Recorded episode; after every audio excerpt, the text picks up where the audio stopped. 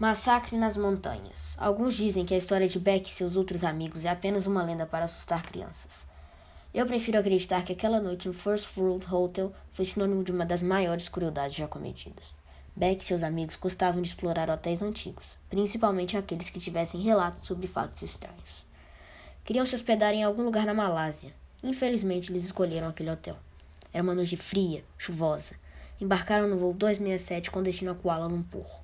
Uma turbulência terrível atingiu o A319. Com muita sorte, eles pousaram em segurança. Pegaram um táxi e seguiram por seus 70 quilômetros de viagem. O motorista tinha uma cicatriz que cortava um dos olhos de ponta a ponta. Logo avisou para tomarem cuidado. Era um belo hotel, detalhado em ouro, de aparência antiga, mas bem conservado. Era comum ouvir sussurros pelo hotel.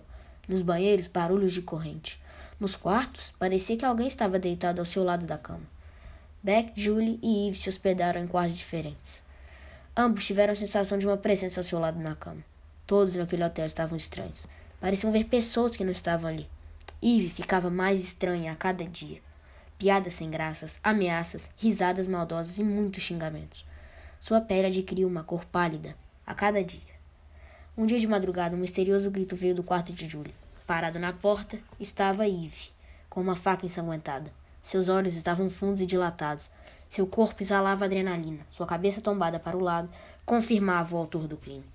Em cima da cama estava o corpo de Julie, coberto por sangue e dilacerações.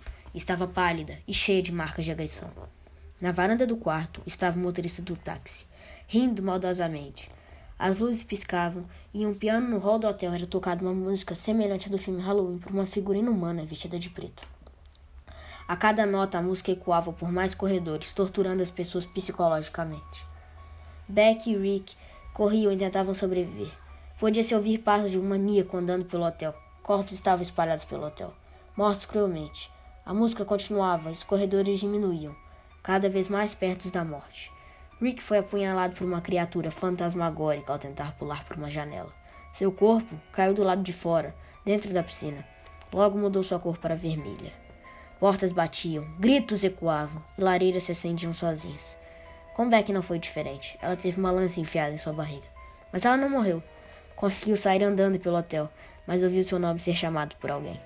A criatura de preto estava sentada à mesa, junto a Eve, com olhos famintos por justiça. Beck viu que não podia fazer nada e pulou do mezanino, morrendo em seguida. Obedeça aos seus pais, cara criança. Faça uma boa viagem ao inferno.